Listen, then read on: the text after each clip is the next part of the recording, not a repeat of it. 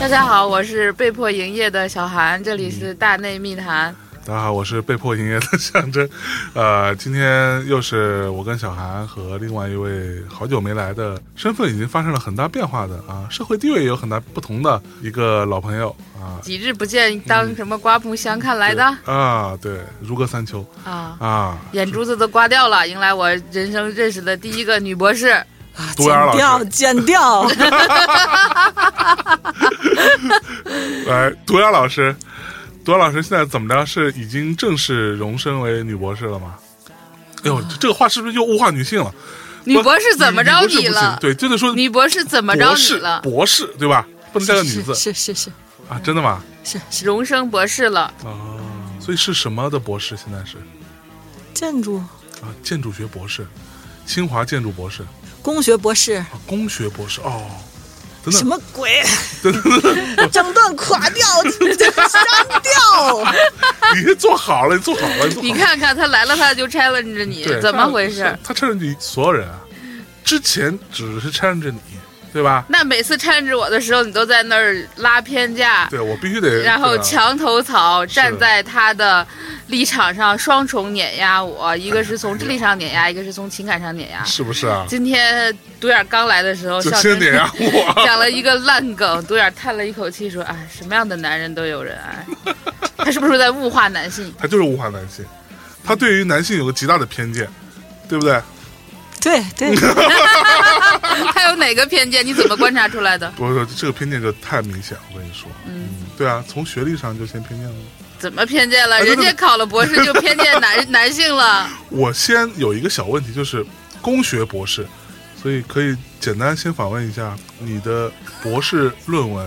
哎呦，别问了，哎呀，哎呀，为什么要谈这个？这有什么可谈的？别谈对，这个。独眼从椅子上吹了下去，满脸的那个傲满脸的娇。傲娇，对想说这有什么这有啥好你们说又的不懂。说了你也不懂。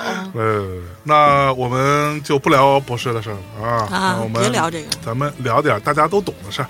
我在他们两位来之前，我前一阵儿啊，这个发了几个小小的问题，但是仅代表我个人的一些小小的困惑和一些不太理解。嗯啊，我们看看是不是可以聊一聊啊？如果能聊，咱就聊啊；不能聊，咱就扯点别的。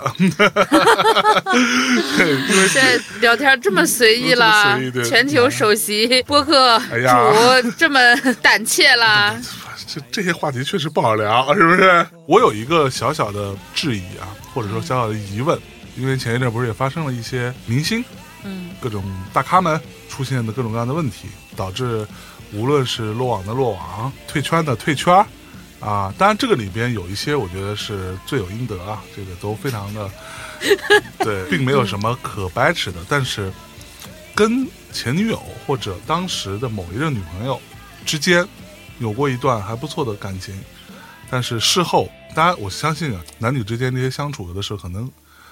你这种表情看着我，看你什么时候能把话圆回来。嗯，就对分手即落马是吧？现在这个事儿怎么看？对对对对，是这意就思吗？我的意思是说，我比较在意的事情是把一些两个人相处的隐私的一些内容拿出来作为某一种，其实要钱的事情，我们也看到好几例了。嗯，然后无论是要钱还是要威胁点什么别的，这个事情类似于某一种，在我看来是某一种敲诈行为，但是大众却把目光都放到了涉事的明星身上。嗯，而好像没有人在讨论说这种行为本身妥当不妥当。请问大家怎么看？是怎么就是敲诈行为了呢？你怎么就给人定罪了 呢？好，我就说一个事情好了。你就说比如霍尊吗？对，霍尊这件事情，我其实是比较怀疑的。我的疑问是说，霍尊他干了什么呢？他作为一个艺人，年纪不大的明星，他跟一个姑娘一起谈恋爱了，之后他跟她分手了。啊，在这个过程当中，大概也是相处了好几年，结束了之后，他因为这个女生发了很多他们之间相处的用来佐证，对吧？他们确定有这个关系，嗯并且在控诉他，嗯霍尊又没有结婚，嗯他也算是未婚状况，正常的谈男女朋友关系。他现在被逼到退圈，当然这个当中有一些他在某一个群里边儿，可能是某一种口嗨，吹嘘了一些自己跟什么其他各种姑娘的这种事啊儿，这个事情被逼到退圈是合理的吗？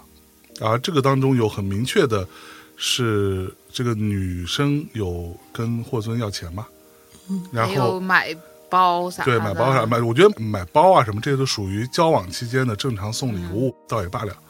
事情发生之前，这个女生有很明确跟霍尊要钱，然后霍尊也去凑钱了，好像并没有达到她要求的那个数，然后这个事情被爆出来了，但是所有人都在指责霍尊是一个渣男，但是没有人在讨论这个女生的行为是不是涉嫌敲诈，而霍尊到底做错了什么？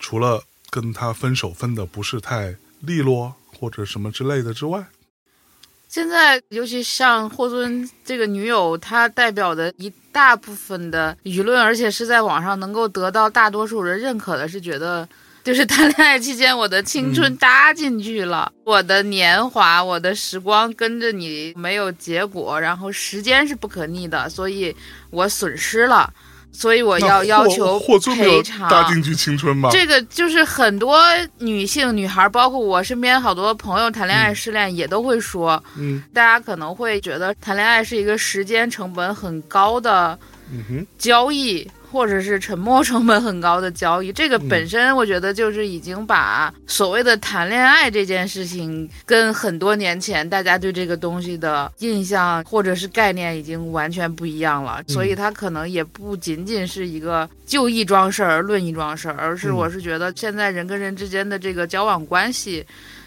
不一样了吧？就跟嗯我们嗯小时候看的那些东西多少觉得呢？我是觉得这个事儿本身它有好多层次吧。嗯，从结论来说，霍尊退圈儿这个事儿，我觉得是他自己的选择。是，因为从娱乐圈大的环境来说，那比如说有人发生了很严重的事情，他也坚持不退圈儿，不也活跃在？那还有一个说法叫但是社死啊，就是 在他自己当时的衡量来说，可能是一个，我就是觉得这事儿是他自己的衡量，嗯，嗯。无论外界压力多大，就是外界压力肯定很大，啊但说是说白了，只要没有被强行退圈儿，只要没有对被所谓的对点名或者被禁止，对那他其实都是自己的选择嘛。对、嗯包括我们之前聊过的某一位顶流明星，他其实当时也引起了轩然大波，但是他也没有退圈儿，对，对吧？就是所以我觉得在退圈儿这件事儿上，可能不能完全赖别人。嗯，就是是他自己的一个选择。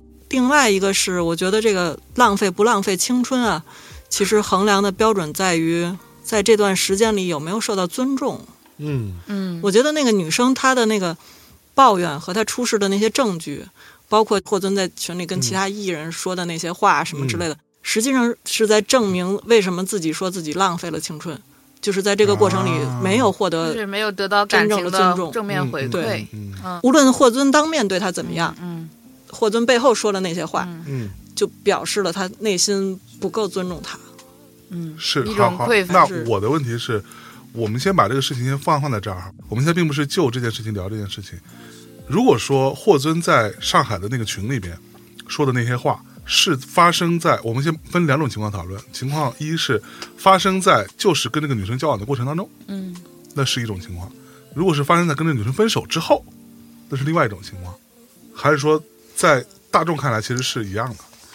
我觉得在这个类型的事件里，就无论那女方是不是诈骗，本身的这个故事线实际上都有一种这个男方把女性想的太简单了，嗯他们脑子里所想象的那种女性，就是你喜欢钱，你你喜喜欢欢包，包我给你买我包嗯给你，钱，给你包，然后我对你好的方式带你去玩儿，给你买房子，给你买车子，这些物质的东西就是你所喜欢的。嗯在整个的生活逻辑里就有这样一种设定，啊。那也嗯这样你说觉。 得也没错是吧？ 不是，那我觉得这个女生也没有表现出她有更高的精神追求，需要跟霍尊聊聊传统文化啥的呀。不不不，就是说选择这样的女性也是他们自愿的，对呀、这样的就是他们所呃安全呀设想的嗯这样的女性嗯安全，是因为我可以靠这些物质的东西，既可以打动你，也可以获得你的陪伴，也可以获得你整个的人生的全部实践。嗯，我觉得他们有一条这种没有嗯明说的交逻易辑，线对，其实这个就像当时那个什么电影来着，好像是《失恋三十三天》，是你觉得我找这个跟我结婚的对象，你觉得他很俗气，他只喜欢买 LV，其实对我来说，这是最简单的方式。嗯他喜欢买包，只要我有钱，只要 LV 厂没有倒闭，我就可以满足他。这是一个非常明确的有解法的一个难题。我只要不停的满足他，他就 OK 了。那他不会像其他的女人一样给我那么多的让我可能没法解答的一些问题。虽然是一个电影当中的角色，但是我觉得一定程度上也道出了某一些男性的惯性思维。就是我觉得，因为他们想找的对象是这种设定，然后他嗯们也设定这种女性头脑简单，嗯任他们摆布，而且也非常崇拜他们、尊重他们。嗯他们所想象的是一个这个对象非常简单，我很容易就能把它搞定。嗯哼，所以轻敌了， 对，是就是这种事儿，最后变成一个这样女性来起诉他们，或者在网上爆料，或者把他们的隐私弄出来。实际上就是因为他们想象的这个人应该很简单，很容易对付，嗯，我不用对他怎么样，嗯我也不用对他特别尊重，是这些在生活的点点滴滴里头都暴露出来了。然后他把这些证据收起来，有一天全都扔到网上，你是不能阻止的。这些事情你一旦干过之后，你你防都备不都了。留下了痕迹。但凡这个女性稍微有一点防备之心吧，或者嗯为自己的未来要做一些准备，嗯那么她完全可以通过一种收集日常证据来证明你是个渣。那这种人跟人之间的交往是需要互相准备证据的吗？对啊，这不啊是，就是我实际上觉得是你要想象的那个对象，应该是跟你的智力要势均力敌的。嗯嗯。如果你想象的你所喜欢的人和一起生活的人，至少不比你蠢，这样可能整个关系就是另外一种做法更。平等一些吧，嗯就是这个东西有一个潜意识里的不平等，他物化女性了， 嗯，我他对吧？他觉得女是朋友也是，没有，就这个事情，我并不是在为男性或者说霍尊这个具体的人在说什么。我的疑问是说，如果说这样的话，那两个人之间这种正常的交往，你总会留下一些什么？这些东西难道都会变成一种证据？难道这个之间是没有一条界限的吗？在我看来，我自己会觉得，大家如果知道我的人，可能比如说我跟米娅的相处，并不会出现说我觉得他比我弱，或者我甚至觉得他比我强，在很多层面上，他比我更加理性、更加严谨。这些部分我并不会说，因为我是男性的身份，我就认为这样的事情是有问题的。但是我的问题是，这难道不属于两个人之间的隐私吗？你们交往过程当中，难道只有这些吗？难道没有快乐的时候吗？难道没有好的部分吗？如果没有，在我看来不会持续那么久吧。如果说这些都有，却在这样的时刻把这些东西拿出来作为一种威胁，甚至去要钱，难道这个不是一种并不太值得提倡的行为吗？我觉得就不说这件事儿啊，嗯就是很多人在离婚啊嗯，或者分手的时候，都是撕破脸的。都想着对方的坏，你要是问他们相处的时候有没有好的时候，那想必是有好的时候才在一起嘛。对，但是等大家真的感情破裂的时候，那些过去的好，那已经是另外的人的事儿了。嗯哼，分人吧，就是人的性格以及他的所受的教育，可能会对他做出什么事情的底线的高低是有影响的。这个不是一条道德的基本线，就是大家一定要在这条线之上嗯哼，才配叫人， 这条线之 下不配叫人，没嗯有这样的。比如说，那这个女孩她可能从小很缺爱呀、或者她很有匮乏感呀、啊或者她身边的人也在这样去算计她，或者他们都是用撕碎、砸破的方式。鱼死网破的方式去跟世界交汇的，那她自己也会影响变成这样的人。嗯又往我自己身上摘，那我也离过婚嘛，我也嗯出公司嘛，哼，对，所有这些事情，但是我所受到的家庭教育或者是生活习惯，我会觉得我很羞耻跟别人讲这些事情，所以嗯哼我打死也不会讲这些事情。就是不管我经受过什么，我吃了亏还是怎么样，嗯但是我觉得我说这些东西的时候，我会难以启齿，这跟我的成长环境有关，所以我不会去嗯撕破脸或怎么样。不是说我的道德高地就高一点，是真的不会。就是嗯我觉得让别人难堪是一件非常羞耻的事情，嗯但这个也不意味着什么。不，但是我甚至觉得在今天的舆论环境下，像你这样的状态，难道不会被攻击为说不够勇敢吗？应该会吧？我不一直是怂货代表吗？ 赔钱怂货代表吗？但是你也不是说别人怂恿你，或者是评价你，你就能怎样？嗯那有些人，比如说以前书里看的大家闺秀啥的那种，他就是不会骂人，那你你说咋办呢？嗯 你说他不够锋利吗？不够勇敢吗？我觉得每个人他可能都不是一个单独的个体，他都跟他的世界有千丝万缕的联系，他嗯是他过去的一部分。 嗯，我觉得我挺同情这个女生的，我也挺同情霍尊的。大家最后把一个事情搞得这么难堪，其实也都没有怎么样。其实你知道我的那个担忧点是在于，这个会不会变成一种风气？这是女性觉醒的又一表现嗯女之性女一性。觉醒非得要靠这种方式吗？我倒是不是觉得这是女性觉醒，就是就是大家就事论事。你的目的如果是获得钱，那么你的方法，既然这个主角给你投喂了这么多你可以使用的材料，那那为你什怎么不用都呢无所谓。这里边很重要的点啊，我觉得，比如说我们说吴姓艺人，他的问题在哪？我告诉你啊，就因为他之前其实不止一次有这样的情况发生，而最后都摆平了。从最早什么叫什么小什么娜，我都忘了，小基季娜小基娜对吧？这个事情已经不是第一次了，呃，很多次了。有一些闹得大一点，最后也被摆平了；有的闹得小一点，也还迅速的被扑灭了。所以在他看来，他觉得这些事情都可以搞定。这就是人到了一个某一种名利的高度之后，他会盲目的相信自己的这个权利足够大，他可以都搞定，大不了就花点钱。你说今天如果让他再倒回去看一下这件事情，他愿不愿意付这一千多万呢？对他来说也不是什么大不了的钱，是笔钱没错，付也就付了。嗯，如果这个事情他付了，他下次还会这么做，他只是说可能短时间之内更小心一点，这就变成了他的一个惯性。而这些姑娘，我不认为杜美竹做这件事情有什么不妥，相反，我甚至在一定程度上觉得她算是揭开了某一些所谓的隐秘的真相。但是我只是担心的是，如果这样子是一个示范的话，那因为可能很多人并不那么了解这个事情，包括这个接二连三的各种各样的事情，那些细节，那就是不是会有更多的女生或者男生会用这样的方式去试图要一笔钱？如果他们所遭遇的事情是真的的话，也无所谓吧。这些人不应该受到特别强烈的指责吧？你觉得是吗？我嗯觉得，我觉得有啥用啊？我不觉 得，就是接二连三本身就是一个问题。嗯就说明 这说明大家很肮脏啊。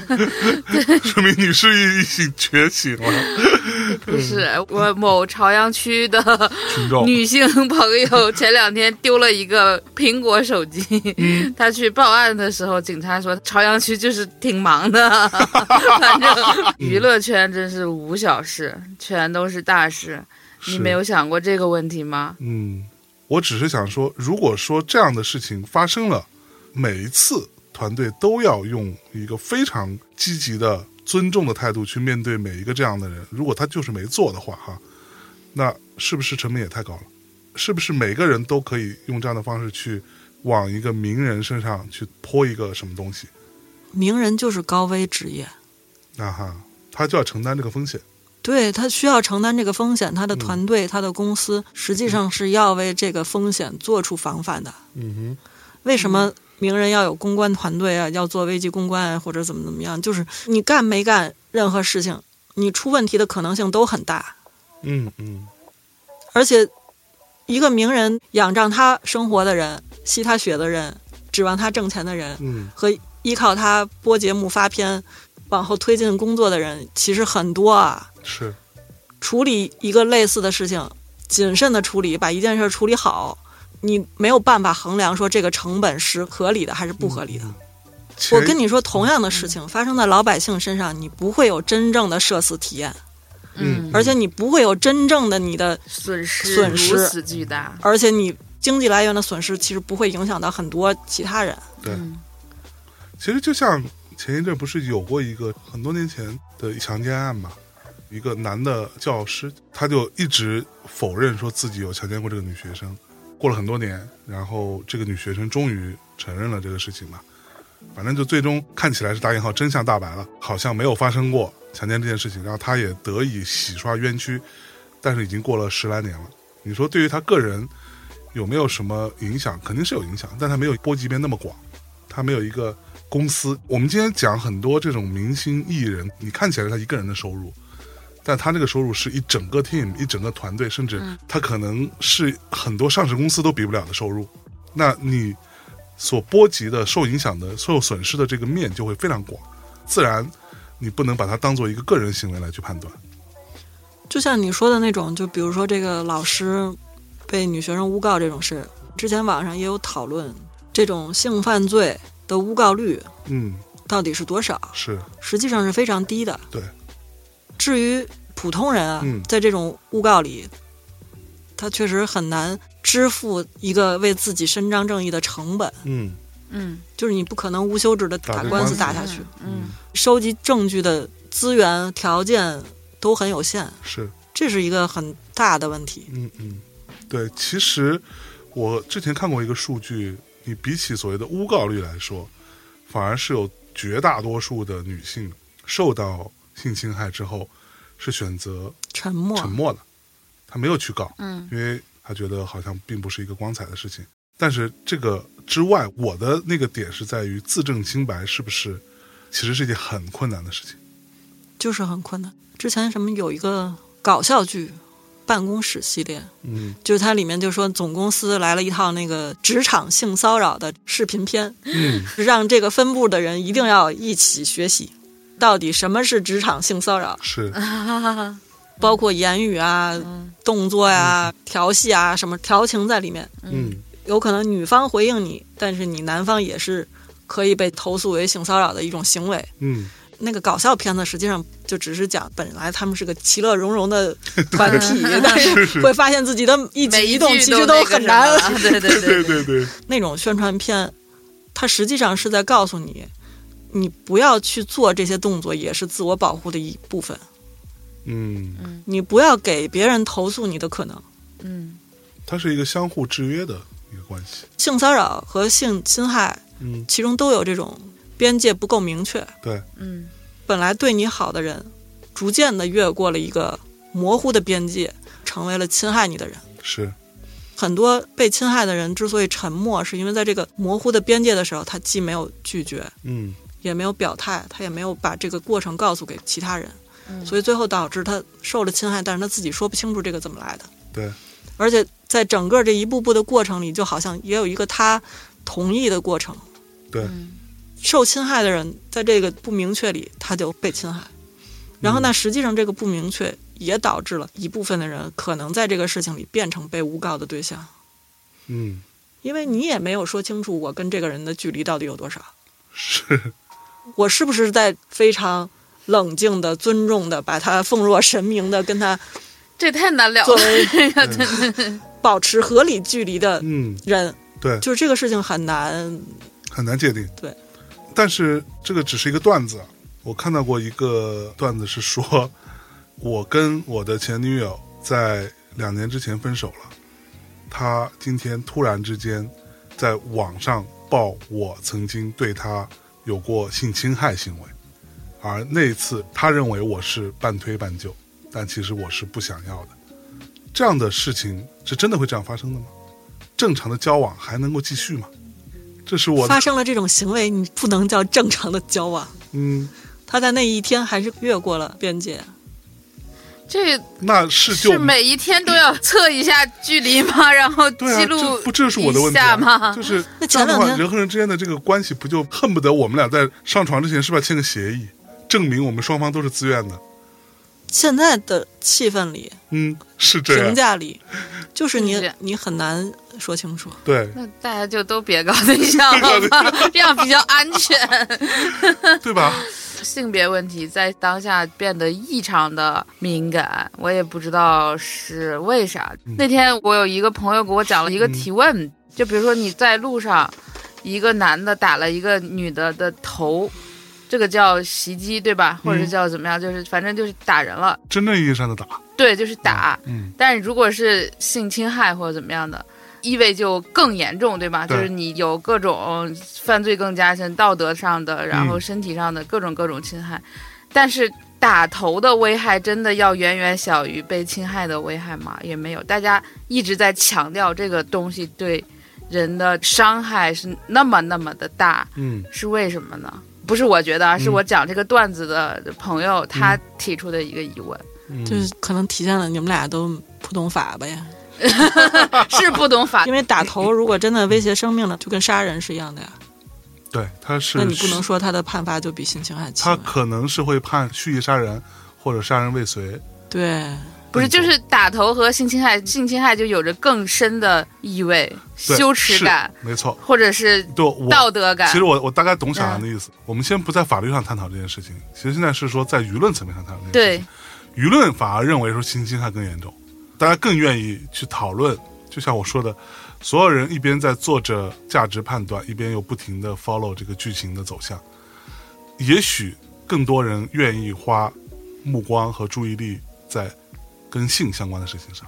我觉得在性的问题上，因为你很容易找到一个道德的立足点，嗯那就对是呀、比较容易发起发言。而像打头的这个，要不然就是杀人，杀人未遂，嗯那么这个人就是明显的犯罪。嗯，但是性侵害在整个性侵害的这个事情里，总是有很多好像故事性的情节可以 挖掘，对，那就是人本身的问题啊，这 就是舆论本身 的。包括对你是吧哪怕是对受侵害的人表示同情，往往都想到他生活的十年、二十年之后怎么怎么样，就好像。都美竹之前发的那个文章，就是对什么我的婆婆对怎么看我，这些人怎么看我，对，所以大家在性的问题上是一直在这是一个天然的话题吸引力，人类总愿意探讨这点事儿，对吧？对，所以说我觉得打头的危害也很 大，对对对，嗯，就打头的危害太明确了，你们没有没有可讨没有论讨和论的可羞耻、它没有模糊道空间德，羞耻，因为打头这件事情已经非常界限清晰，对打头打死了和没打死，嗯对吧？就这两种，那无非就是蓄意杀人和蓄意杀人未遂，所以它没有可讨论的空间，它的界限非常清晰。所以大家就是爱讨论性侵犯呗。而性侵犯这里头有很多，你愿意啦，还是不愿意啦，还是半推半就啦，它有大量的这个模糊空间可以来讨论。 对啊，他塞入了很多想象的故事和因果所以关我系啊、觉得这就是嗯对，但是这不证明本身也不太平等吧？ 你觉得对头很不公平是吧？是不是我们过分的关注了？当然没有过分而言啊， 有这点怕儿危险 了，你这个，大家太把这个事儿当一个特别严重的事儿了。嗯但是这个背后嗯。是什么？ 对，这个背后其实是一种我说的互联网的这种舆论场，就像前一阵那个谁在哪说那个段子似的，就是如果按照网友的， 如如果按照网友的逻辑，就是立马枪毙，等都不能再等，因为再等一天，可能这事情就反转了。 对吧？就是互联网的舆论场是不是已经呈现出某种众议院的效应？好像所有人都可以去宣判一个事情。不知道，就是不说这么严肃的话题。前两天不是那个什么《第一炉香》嘛，就电影嘛，嗯网上大部分人都在跟风说马思纯胖，说这个电影不好看，嗯，有那么不好看吗？我觉得挺好看的，是我鉴赏能力不行吗？我觉得马思纯没多胖 啊，那我我因为我没看，啊我大概就为什么大家就喜欢发表一句这个话，就说他是第一炉钢？这有什么意嗯义？就是这些网友的评论，哪怕有十一条这样的评论，它有什么意义？这都是胡扯啊！那为什么那个谁还要出来道个歉啥的？徐谁安出来华，道歉了徐安华、啊出来道歉了啊！如果是这样的被裹挟，那真的也没法弄了。这个舆论环境，我们是不是没有办法独善其身？及时没有办法，没有办 法，对吧？及时退出，可以 call back 我的博士论 文。 不不不，我我在写博士论文期间，就是看了好多那个有关新媒体趋势啊什么之类的，其中有一部分就是关于这个网络言论，不只是中国。社交媒体上来之后，它实际上就是从以前的一种权威发言开始向群部发言的过渡，对，它就重新完成了一种所谓授权，嗯，就以前只有学者、专家对的想法可以被写在报纸上，是或者被弄在电视里。对现在基本上就是你所有的人都可以发言，嗯但是并不是每个人的发言都有同等的分量。对，嗯就好像播客，嗯你会集中在头部的前十个嗯或者二十个，所有的网络账号也是这样，嗯它最后会形成一种大 V 效应。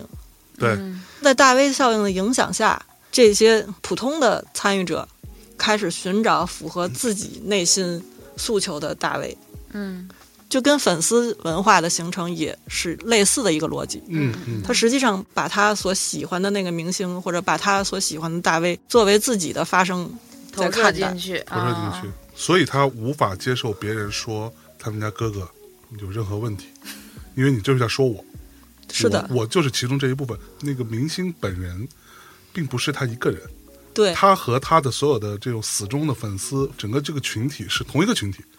对，就是所有人在组成头部。嗯就比如说，为什么评价这个第一录像嗯会出现一种集中的言论？嗯第一，他表示了部分认同，他就认为我跟那个观点是一致的。嗯那么可能点赞都不够，嗯，啊我要重复同样的意思，对，而且我要加深这个意思。嗯嗯最后，这种言论会变成一种强制行为，就是某个人要出来道道歉，，某个人要为这个我们的负面感受负责任。对，这个舆论的逻辑，嗯它往往借助一个所谓道德的逻辑，嗯嗯就是它在里面抽离出一种你违背了张爱玲的原本的意思，对，你偷了她的故事，但你不按她的人设来挑选演员，嗯那么你对她是一种羞辱。啊，这至于吗？ 这个，这这，我认为现在的互联网舆论当中，有很多东西都是他在说一个事儿的时候，他也许觉得自己说的就是这个事儿，但是背后裹挟着大量的其他的情绪在里面。对，那所以违背原著是一种道德犯罪吗？不就是他为了强化自己的立论，嗯他在这个中间里头就会不断的向道德这个方向来靠。嗯，他一旦靠上了一个道德的支柱，他就那么他认不愿为意自己放是手无了，敌了。对，就无敌了。因为他在整个网络讨论里，你比如说知识性的讨论，大部分网友可能不是没有发言权。 知识的这个三角，对对对吧？而且你会发现，就是当网友们质疑某些知识分子，往往是讨论他们的道德问题。对，嗯就是生活作风问题和所谓的屁股问题是最容易被对讨论的。就是因为道德问题是人人都可以发生的，而其他领域其实就相对比较有门槛儿。那我的问题是，如果一个导演的二次创作没有忠实于一个原本的小说，它是不道德的吗？我也很难在这个节目里这么回答， 因为我确实不喜欢他挑的彭于晏。啊那你也要对它进行道德审判了吗？不是，来我，其实不知道许鞍华为什么要挑彭于晏啊？对，说实话，因为我非常喜欢徐安华的很多作品。我也喜欢它呀，就像我前一阵我还专门发过一条微博，那时候我还不知道《第一炉香》要上映的时候，我还发微博说，我现在看到“天水围”这三个字，我想到的就是一盘青菜，上面有个大香菇，就是我想到的是那个菜，《天水围日月》里边的他们做的那盘菜，因为他得到了一个香菇嘛。嗯，因为我很喜欢他的作品，但是实话实说，许鞍华老师的张爱玲系列我都不太喜欢。但是好，话说回来，《第一炉香》是他一个人的问题吗？是马思纯的问题吗？我们姑且说他如果说所谓的不忠于原著啊，因为我看到有人在说他吃宵夜，说那个宵夜说是太能吃了，就吃特了别 是什么一碗炒粉，啊一碗什么一笼烧麦，一笼对蒸饺，就你说这是吃宵夜吧？你这根本就是要去怎么怎么着了，对吧？就是感觉是就那种就。就这样讨就论是就没意是思啊了的。但是我的问题是，宵夜这个道具摆上来这个事情是马思纯决定的吗？对，就这所以我说说实这里话，面我是觉得比攻击马思纯、攻击许鞍华还更有道理， 对就是他容忍了这一切出他现在容他忍的。这一切发生了嘛？我并不是说这个东西就一定不合理，因为我们我没有看。但是如果这个东西就算它不合理，这不是马思纯的问题吧？或者不是他一个人的问题，这里边有所有人的问题。这个项目里参与的，在现场这些人，没有人提出来过说，哎，宵夜是不是有点量有点大？ 是不是一个小姑娘是吃不了这么多东西？宵夜她就有是多对，饿？就是那里头充斥了一些不太对劲的， 对对就是任何一个看过这个白玫瑰、红玫瑰的人所想象的类似那个时代、对，那个场景、嗯，那个人的胖 瘦、那个人的食量，都和第一炉香有区别。包括那个时代，什么样的人才能有那么多肌 肉？只有拉大车的，对，那个肌肉量，就别激动， 你想想那些黑白照片里西，就是那些穿着白色西装的、假装自己很帅气的男嗯生。那个时代的照片里，那些男生我瘦的都跟鸡啊一样，对你知对道对对，对都是那种垂感。 对对对，这时候出现了一个我靠，肌肉满满，然后眼身材非常神有充满了我很帅， 难受。哎，我上次录马迪那期节目说谁不帅 了？是彭于晏好吧像？是说对你好像是不太能 get 到彭于晏的帅，就是彭于晏客观上帅不帅，我实际上难以评价，嗯但是我真的觉得他的眼神里就闪烁出一个巨大的跑马灯，我帅。我身材好。我记得前两天我听了那个许鞍华上梁文道那个节目，对，那个当中有一句话，我觉得是有点意思。他不是刚得了什么威尼斯的终身成就奖，嗯，然后他说他其实是很害怕这样的那种盖棺定论的荣誉的，比较心慌的，非常不自在。但是他说，哎，倒也好，嗯 有了这个电影出来之后，好像把我拉下来了，我倒觉得舒服多了。这样子， PR 言论吧，我觉得 是不是啊这说的挺场面的，这话，嗯对对对，所以你喜欢的点是什么？那种情感上的细腻和转折吧，我还以为你就喜欢那份宵夜， 也也嗯不不错。就是我反感的是，大家都说什么张爱玲是冷的，许鞍华是嗯暖的，什么张爱玲华丽的袍子下面是什么一块冰，许鞍华的《人间烟火》很暖，所以这个不合适，就是一堆人在反复的用各种修辞强调这句话，说两个人的质感不一样。哎，这个不就是独眼说的那个罗？罗辑不是，他不是那个罗，他没嗯有说张爱玲的冷暖和许鞍华的冷暖，他只是说彭于晏的肌 肉。 对，但是这个东西就是还是冷暖自知嘛。嗯我觉得他那个电影拍的很冷，它里边有那种很想讽刺回去的那个东西，但可能力度不够，他没有说是暖。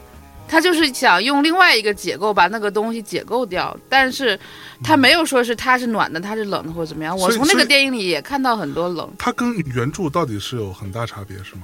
还是怎样？啊，有差别，因为那个原著是很短的，它里面补了大量的人间烟火进去，都给啄食了。就包括嗯张爱玲的原著里肯定没有写那份宵夜是啥，所以才导致上了三份主食。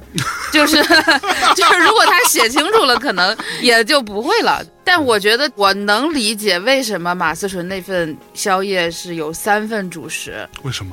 因为他饿，他是贫困人家的孩子，第一次进到大户人家吃饭。他之前一直在装着自己很体面、很懂事，哦你一定要收留我，我一定会怎么样？就是在这个假装之前，他已经饿了很久了，这是一个层面。另外一个层面是对比，就是在拍他这个宵夜的时候，楼下姑妈和他的朋友们的那个场所，大概是七八个人，你知道他们吃什么？就非常细节的呈现。一只烤乳猪，啊，他用那那么多主食，他其实是想反映他的饥饿和粗俗，嗯就是在他的印象里，好吃的东西还是烧麦，但他的姑妈的那个认知里，好吃的可能就只是一小块乳猪的皮就够了，这就是阶级的差距，他可能就想拉大。嗯啊所以你的意思说这是刻意为之，这不是一个疏忽？他很可能是想拉大这个对嗯比，但是观众没有 get 到，或者是三份主食真的有点多。但是我觉得用乳猪和主食的对比，这个是非常微妙的，嗯就是有钱人家吃一口就够了，是，你只有贫困家的孩子才会吃很多，嗯但他又要装作他是一个很体面的，也是上海来的大户人家的孩子。嗯，所以，当他面对食物的时候，他内心是掩饰不住的那种想要，他才会给很多。啊，就是我是这么，当然也可能我过度解读了。 OK，好，那我、我们可以稍微拉回来一点。嗯那问题就出在，甭管怎么说，我觉得这都是属于艺术创作或者说嗯内容创作层面的事情，却像刚刚你说的，嗯最后逼的得有一个人出来为这个，三份主食道对，歉，去道 歉，为这个差评去道这歉，去也负挺责。难的。对对，这艺术创作还怎么搞啊？没法搞了就。这样的话，那就好像我曾经那会儿很早之后，很早那会儿我说过一个，不要在文艺作品当中去讲三观这件事情。有那么多伟大的文艺作品，今天你以当下的这种舆论逻辑来看，那他妈三观也太不正了。我们什么时候开始变成要在这种虚构的内容当中，也要去承担一定的所谓社会责任这件事情的呢？这个问什么时间产生的已经没什么意义了，但是这个浪潮是很难抗拒的，就是 就已经来了，已经你来已了经淹没了。就反正就是我们也无法在这个浪潮当中独善其身。就是你可以不受评论的影响，嗯但实际上很难，嗯哼，你只能控制住你自己，对，但是对不能不能你号召大家不要用三观来评价，嗯因为没有三啥观可是一个非常号召好用的嗯的东西啊。对，这个事儿真的很难弄。就比如说，美国前一段迪士尼不是下架了一些他之前的老的片子，对，嗯嗯就是因为这个不符合现在的政治正确的要求。然后包括他后来剪剪弄弄之后，又上上了之后，实际上都贴上了一些。解释的话，就说这是当时那个时代怎么怎么怎么样，不代表本公司的 立场，类似的这种话，其实也好包含之前 Friends，我记得当时是编剧还是那些演员，好像都有出来道歉，说我们为我们这个 Friends 这里边六个人没没有有一一个个黑人嗯道歉吧。但我觉得这个不能这么挖坟吧，你不能往我这这就是 这事儿，咱们可以说不能、不应该，嗯但是你实际上没有办法阻止这件事儿继续这么告下去。嗯嗯嗯前段时间我看了一个新闻，就是说那个，因为所有的网站审查都很厉 害，哦，是意大利的一个什么博物馆，就是美美术术馆嗯馆，就把他只好去黄色网站 上去对对对注册了一下，然后就当黄片儿发出去了。就是他的很多画作和雕塑里边有裸露，然后在很多网站都发不出来，在微博那也发不出来。对呀、嗯然后他没辙，最后是去 OnlyFans 吧这个网站上， 哎，这个网站我我熟啊，我不熟， 我不熟， 在 OnlyFans 一看上你就看过 在那个网站上去发他们自己的宣传片，就这些古典艺术作品。就我之前不是说过嘛，三观是一个非常伪命题的伪命题，三观是不停在变化的。跟信息的传播有关吧？那以前信息的传播靠书、靠报纸、靠杂志、靠邮件或者是啥，就是它没有一个实时记录。以前不是所有的人都看新闻和报纸嘛，它还是有一个信息的断层嘛，就是你不是你说的每一句话都会被记录下来，嗯，但是在社交媒体上，就是你所有东西都会被记录下来且扁平化，都放到一个东西上压平，然后就会出现很多这种非常奇葩的事件。这就是信息传播本身的问题，也是我觉得可能是媒介发展到当下，尤其是科技和人文在现在这个交叉路口上，就会出现这样一个 bug。嗯那未来可能会有新的工具、新的媒介，嗯去解决这个科技和人文之间现在的这个矛盾。什么矛盾？现在的这个信息的处理，它不是流，它变成了非常扁平化的东西，而且所有的人都可以留下有记录的东西。这个在古代肯定没有啊。那这为什么是一个需要解决的问题啊？就是我们出现了这么多问题，这不是需要解决的问题吗？比如说有一种新的语言出现了，或者是有一种新的媒介出现了，那现在的这种汇流，它可能就又会分层了。你是支持分层的，不是知识分层啊，信息分层啊，信息分层背后是什么呢？是科技的进一步发达，或者是媒介的进一步改变。不分层的目的是什么？就是现在的信息的记录，包括它的算法这些东西，都会有另外的革新的方式，让它不会以这种算法再去一直这样的错乱下去。呃你的意思是不是说现在是同样的标准，我觉得就是一在个面交叉的路在口，面对所有所有的信息，对对对对对，而你认为说有可能会变成不同的标准，不是变成不或同，变或会有一种新的语言或者是新的媒介嗯会嗯出现，嗯它就不会在你现在说的这个困境里面。嗯，并不是所有人都可以跟所有人说话，对，也不是所有信息都要让所有人看到。对，不是我不明白这个目的是什么。这个目的我稍微翻译一下，我大概解懂了。现在为什么会产生这么多奇怪的互联网的舆论，或者说一些现象？其中一个根本原因是，本来不应该在一块儿讨论的人和事儿放到一起讨论了。本来你可能 A 跟 B 正常逻辑上来说，它是不用见面的，它也不用解释那么多。A 和 C 之间就可以聊得非常清楚，大家都有一个默认的共识跟前提。但是现在把 A B C D E 所有人都放到同一个场域当中，那它自然就会往最基础的或者最底层的那个逻辑去靠。而如果说把这些人都分开来，可能就没有这么多矛盾了。这不是另外一种网络阶级理论吗？不是阶级，在我看来就像红绿灯一样，现在就是走嗯到了一个十字路口，大家都不调，那就是会堵车。堵车肯定会有解决办法的，这个解决办法不一定是以我们现有的逻辑、现有的技术、嗯现有的道德观念去解决。我是那种很乐观的，我是觉得它肯定会可解以决会被的解决。对，嗯，没意见啊。那他他要乐观，你这有 什么意义？要是对啊，我就挺，我觉得就是所以嗯读完老师，我的问题是你本来不应该一起对话的人放在一起对话了，所以你认为说，如果做这样的一一种调节，我现在不是在说小韩的观点啊，如果说是做这样的一种调节，使得大家不要那么都到一个大广场上去扯开嗓子聊天儿，分一个一个会议室，有主题的会不会好一点？我是觉得实现这个会议室的途径现在不是没有啊， 但是，而且另外是我是觉得你在物理空间啊，现实社会啊，嗯就比如说在这个楼里生活的人，嗯在那个学校生活的人，实际上他们是分开的。是，但是他们在网络上却不是分开的，就是我是觉得呃网络本身的存在，它就应该跟现实世界不是一种方式，嗯哼，双方才能有补充。元宇宙了呗。就是因为你，比如说你你在一个学校里，或者你身在北京，实际上本来这个事情就把这些人定义成了某一种人，找到和自己相类似的人，其实不是那么困难吧？嗯，但是问题现在是，好像很多人都想要去那个广场上面比谁声音大，比谁人数多。我觉得现在的问题可能是，广场上声音大的那个人才能被听到。很多很多群体可能都想要自己被听到，对啊，但这个是一种本能吗？它是一种天性？这取决于你的诉求啊。你要更多资源，你要更多的关注，你要更多的投入，那么你势必要采取这种方式啊。但是我们今天的互联网的所有的逻辑都在鼓励你往这个方向去，这样才有所谓流量嘛。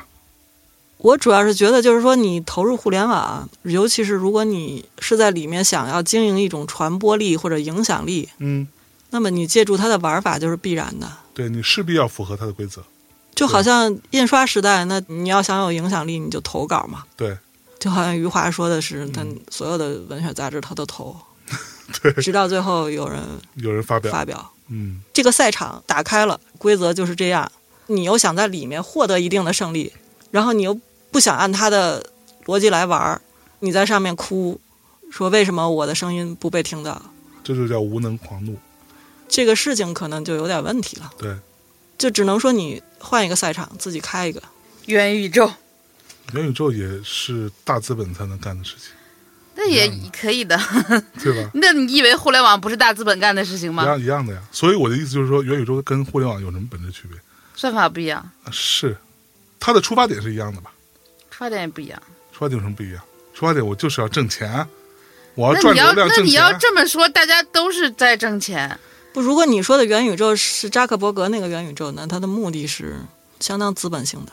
对啊，说不是扎 克，现在是先有的元宇宙，再有的扎克伯格扎克伯格哦的一样的元宇宙。就是我们现在说的元宇宙，不是原教旨主义元宇宙。我对们现在说的元宇宙，就是当下经常被拿出来讨论的一个科技概念。对，而这种科技概念背后，无论是资是本腾讯，嗯，比如说我知道的，腾讯现在大概有三到四个组在做元宇宙，他们都会同时做，可能会同时上，就看谁杀得出来嘛。这是腾讯一贯的逻辑。阿里我听说也在做，Facebook 有对吧？Facebook 已经把自己名字都改成 Meta，对啊，这对，嗯所以现在这套元宇宙逻辑其实就是一个资本逻辑，对啊，嗯，而且它是一个巨遥远的一个概念。其实，在我看来了，离着真正大家能够体会到元宇宙这件事情，这中间还需要漫长的过程。而这些中间的投入谁来投？就是这些大资本来投。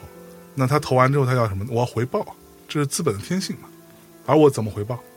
这里边的虚拟的地产、虚拟的交易、NFT 各种东西都就会是有，往回倒，啊互联网有之前，是不是是先有了《全球概览》这个杂志？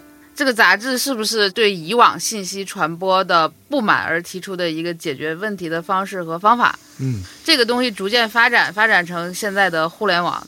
包括大家开始建设赛博空间的时候，是不是赛博空间的这个原始教义也会规定的很严密？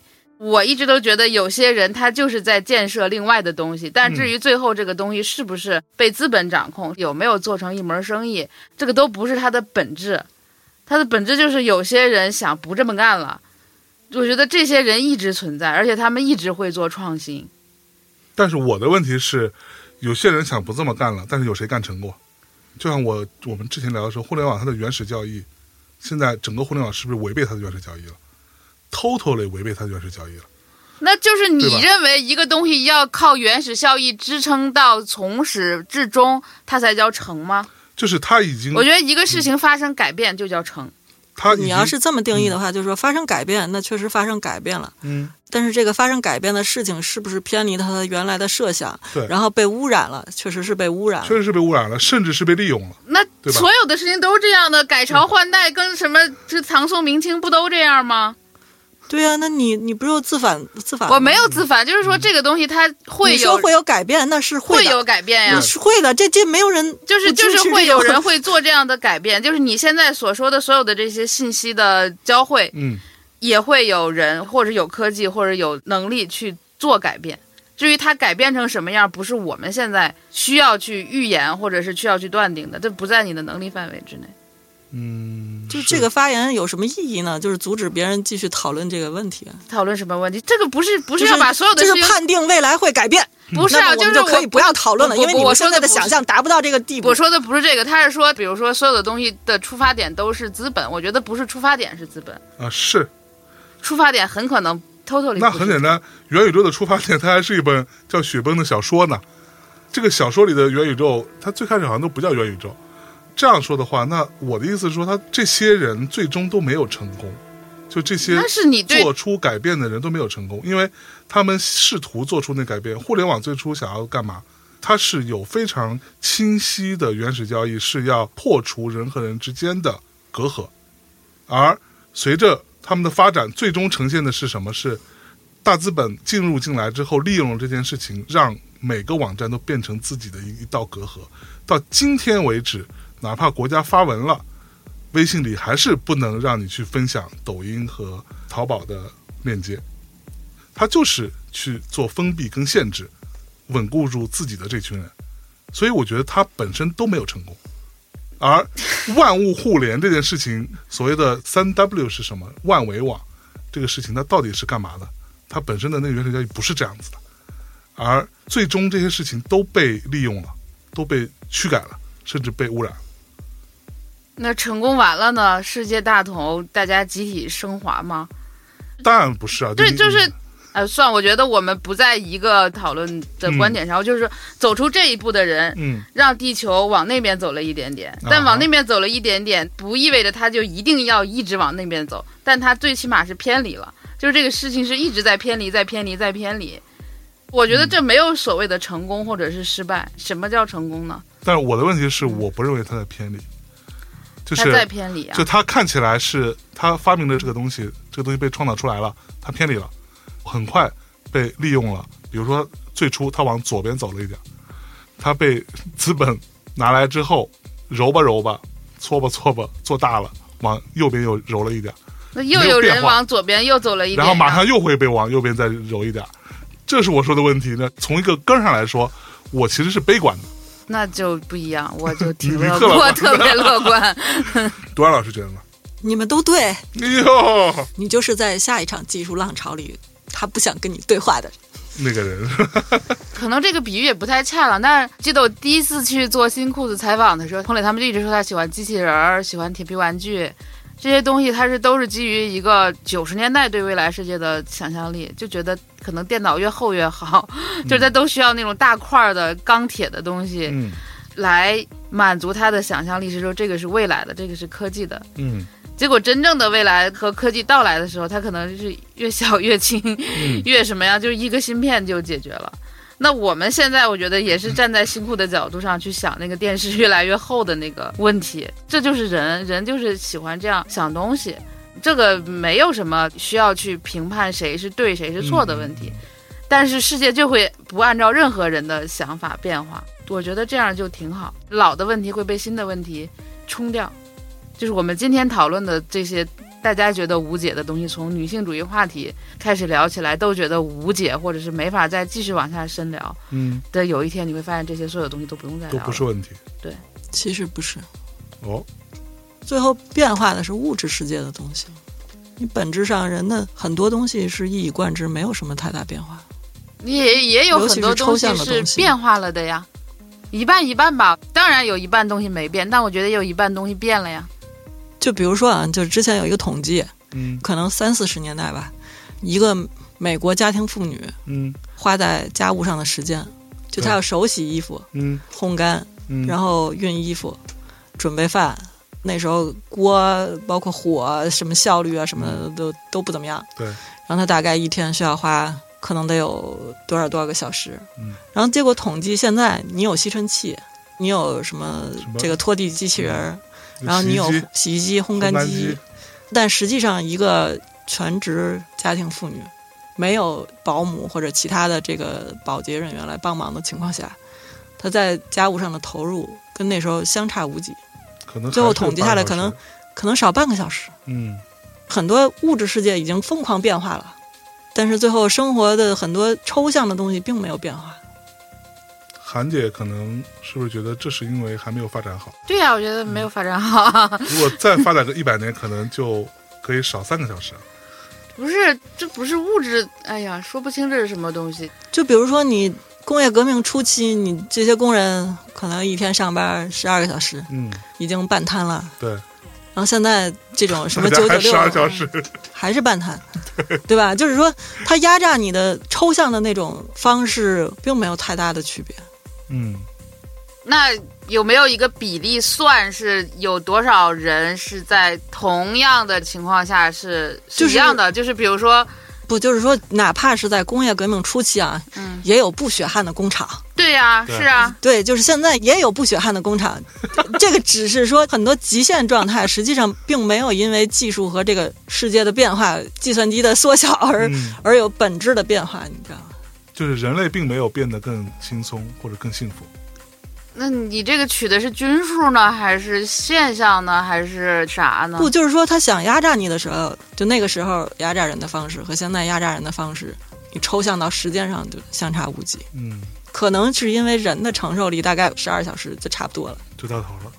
那也会有人摆脱这个压榨呀，是不是会有更多的人摆脱了这个压榨不呢？啊，最后社会演进摆脱压榨的方式是他设立一些规则，劳动法。劳动法，对啊，那就是人足够多了，或者是这一撮势力不容忽视了，才会给他立法呀。那法律越来越多了，或者所有的劳动法越来越完善了，那我觉得这个社会也进步了。我没有说社会就是那没就进步每个社会吧都有很惨的人，而很惨的人不是一个人。那如果老是比这个，我觉得也没有什么可比性啊。都是停止呼吸之后被断定死亡，什么问题来着？我怎么觉得就是说我的不觉是得这意思？啊就是就是你 说你说劳动妇女大家都工作十不二是个小我说时，问题，问题是什么？哪还有问题？我们一开始就没有问题。问题是来自于我跟小韩在讨论说，到底技术的进步有没有让世界变得更好一点，或者变得更偏一点？我觉得技术只是让世界变得更快，只是让有限的时间里效率更高，产物更多。嗯，好和坏怎么衡量？快和慢怎么衡量？我觉得也没有办法衡量。如果放到另外的一个维度里面，不，那你从马车到汽车，你用多少年？独眼的逻辑大概是这样子的，我再给你翻译一下嗯啊。你以前写书，你没有电脑的时候，你只能手写，你手写完之后，你再去改稿子，你一天可能只能写三章，五十页。举个例子哈，他写不了五十页。写不了五十页， 三但是我觉得变快，它只是诸多技术中的一种技术呀，也有一些技术是让人类变得更慢呢、来，等我等我翻译完。他的意这思时候你怎么不说统计一下哪个多哪个少 啊？也可以统计啊。但是我觉得技术不是说让谁变得更快和更慢呀，但是问题也不是变得更好和更快呀，就是这里嗯如果对好对坏不能来维度，快慢也不你是维看度这个广场上争大声的人出现了吧？ 可以说出现了，但是我觉得就是不不不是所有的技听术我说都啊是让人变快。独眼的意思是说，我们就先说变快这件事情。那我不认为技术就是让所有的是东好西都变哎快。，争这个干嘛？这世界也不是咱仨说了算，对不对？对，本来就是基不是础的认知就不一样啊。他的意思是说，哪怕是变快了，现在你拿电脑写，你可能写的更快了，但是你一天你还要写那么长时间。来拉回来， 还拉得回来吗？所以在当今这样的环境当中，我们有没有可能，就是这个话呢？怎么说呢？是因为我前一阵跟小辉聊天啊，宋晓辉老师，然后我就发现呢，他是一个让我非常羡慕的人，包括贺宇，有没有可能像他们一样，或者我想象中的他们，可以我不管这些事情，我就做很简单我自己的事情，读读书，写写东西，听听歌，想一点跟自己有关的事情，难道不行吗？可以啊，我也在这样啊。你怎么不羡慕他呀？你怎么不羡慕我呀？你在物化女性。我还 PUA 你呢，我不羡慕你的原因是因为你有社交，社交怎么了？而社交对于我来说是一个压力。贺鱼跟宋晓辉是基本没有社交的，这个是让我羡慕的点。而我也有很多社交的压力，我却逃不开这件事情。就是每个人都会找到自己的活法，这话跟没说一样。你只是更欣赏他们，或者是他们做到了你做不到的事情。对，然后我做的事情呢，是你觉得你有一些东西你不屑于做的，或者你不想做的。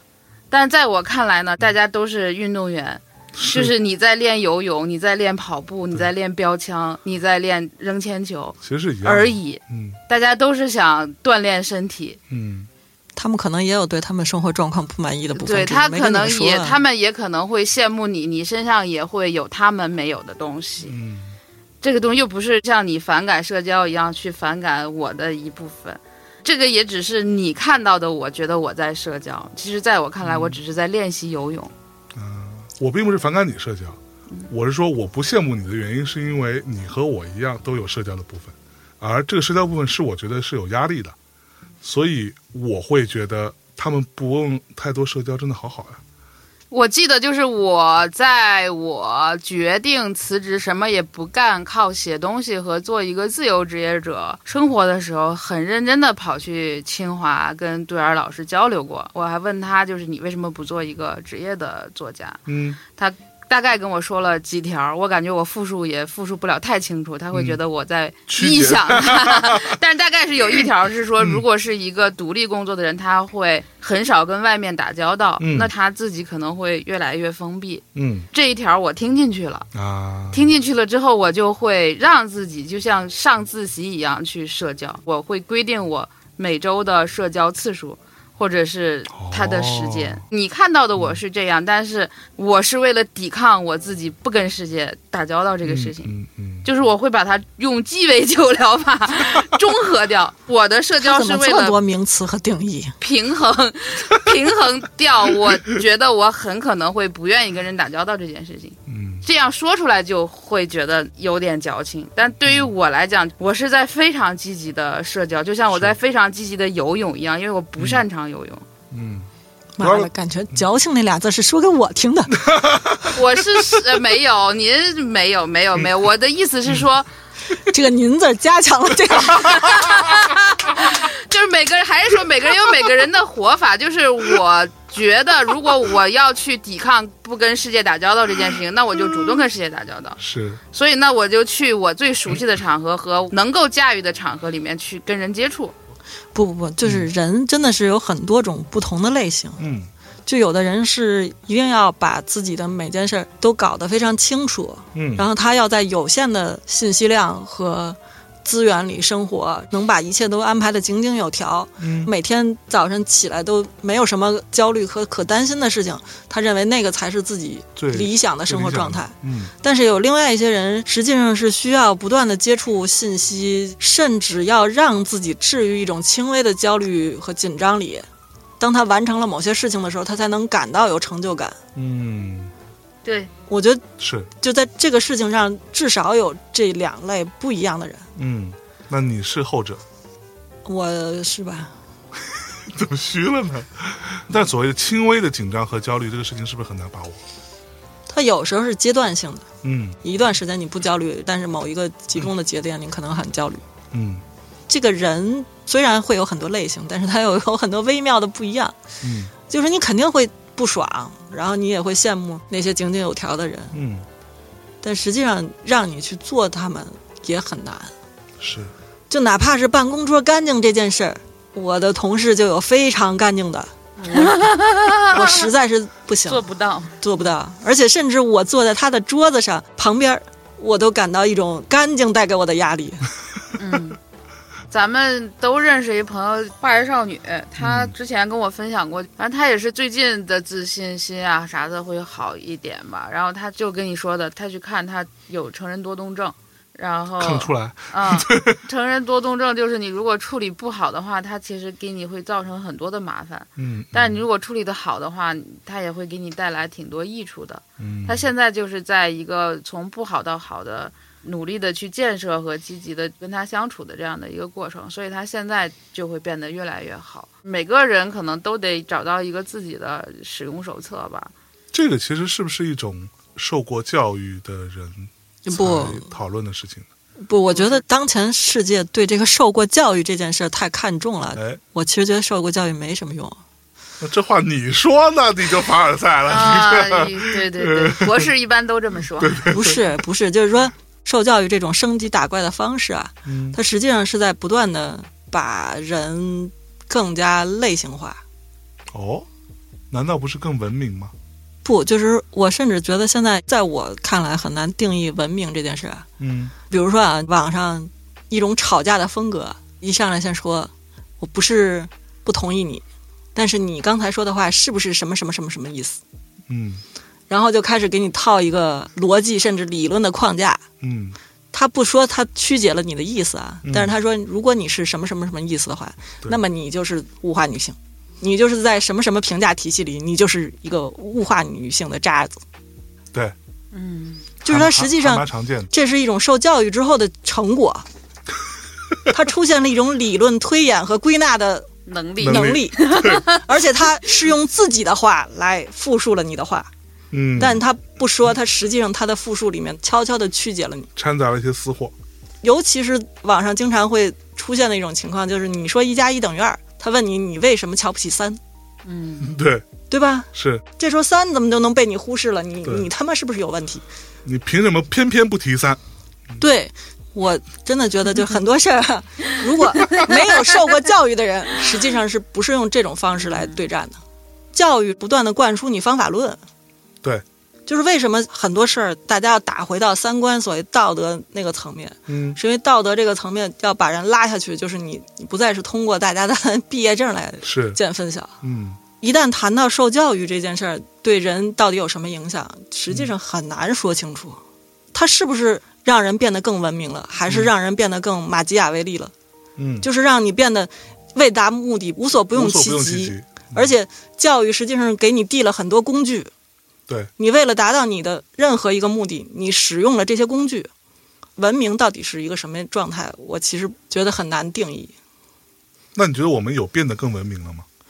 我不知道啊。嗯比如说啊，我之前去曾经的贫困村子嗯，留下的人啊，他实际上没有受过太多教育，对，他们当然也有很多根深蒂固的那种观念，就比如说外来人是不是要提防你，嗯嗯，是但他同时他有有一些朴素的东西，就是比如说不能让你饿着，嗯，不能让你渴着，不能让你渴着。嗯但是你当回过头来啊，到比较文明的大城市，然后你作为一个群体中的异类，那可能就没有人管你。嗯，大家可能都受过很好的教育，但他同时也会认为，那你自己的事情你应该自己处理。甚至很多受过教育的人，他有一种基本的逻辑是：你艰难，大家都很艰难。嗯哼，他也会揣测你有什么其他的目的，嗯他会根据自己的知识背景衍生出一套逻辑来。有时候你甚至都追不上他。嗯哼，他抛出自己的逻辑的时候，你也不是不能理解，但是也没什么太大必要啊，你知道吗？就有时候受教育这件事儿会把人变得很复杂，但反而一些本质的、比较亲善的、友爱的东西，他会因为自己在受教育的过程中接触了很多各式各样的信息而受到一些冲击。嗯比如说，就是女性一些问题吧，在讨论的时候，有些女性表现得非常的温柔嗯，体贴，对那有可能也会被人骂，就是你没有女性的意识，对你服务意识过强了，是然后你屈从于男权的一种什么样的体系？是，有时候这个事情是可以被这么解读，嗯，但同时有时候它只是一种本质上的很温柔、很有爱、它还不很能喜欢关心别人。他还不能温柔了吗？难道？你能说它是因啊为它没有女性意识造成的吗？这很难归纳成这样。但是现在的但是趋势好像就这么归纳。，对，因为你你把这个人这个个体放到了一个逻辑框架里，嗯然后你用这个逻辑框架的聚光灯来打他，从他身上找出这些弱点来，嗯，所以我就很难判断受教育到底是一个。 好事儿吗？但是听起来我我好像又持有很反制的观点呢。哦，小韩，你有之前有想过这样的问题吗？没想过，嗯、我可能一直都是村儿里的价值观吧，怕你饿着啊这嗯种。我自己就是一个村儿里的逻辑，就是我也喜欢跟有村儿里生存逻辑的人打交道。但我觉得我跟那样逻辑，比如说都市森林或者是什么各种嗯黑暗森林里的狼性什么这些人碰到的那一刹那，我就会躲开，我也不会去分析他们，我也不会去怎么样他们。嗯，其实我比较好奇的是，我们当下有很多的所谓方法论，就感觉万事万物是可以透过一些归纳、总结、方法、分析去解决的。肯定不是这样啊。对，但是问题就在于，其实不是这样。就是不是这样？你之前不是一直说过一个理论吗？这个理论我觉得对我的启发还挺大的。你就说所有的音乐都是先于音乐风格而存在的，对吧？嗯，对，万事万物都是这样的，是，那你就不要太在乎它的风格嘛，对， 就是别被这些定义性的东西框架住嘛。嗯。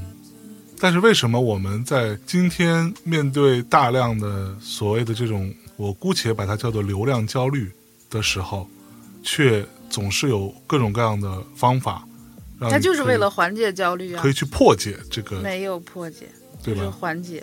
你有了嗯方法论，你的焦虑就破解了嘛？也不不能破解。嗯哼，情绪的问题就是是用另外的情绪去去解决，去掩盖吧，也不能说去解决。 不，因为方法论怎么能跟情绪放在一呃个不是不是不是维度。不是里？我我的意思是说，他所谓的方法论，我觉得就只是一种情绪，而是你把它定义成了方法论。也是一种情绪吧。但我如果说以什么样的方式跟大众沟通，这样的流量焦虑，好像是有各种各样的路径跟方法可以去解决的。而这些东西都是怎么被设计出来的，以及它真的管用吗？它肯定在局部上是管用的，但是你知道这个方法的时候，所有人都知道这它方法，已经不管用了。你们只是重新站在了另外一条起跑线上。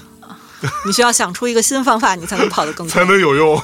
对，对，所有人跑一百米可能十四秒的时候，嗯，那你知道了一个技巧，你可能提升到十二秒，但没几个月大家都到十二秒了，然后你又需要找一个方法，你要把自己控制在十秒以内才行。嗯，太卷了，我们这个时代是比别的时代更加的竞争激烈或者卷吗？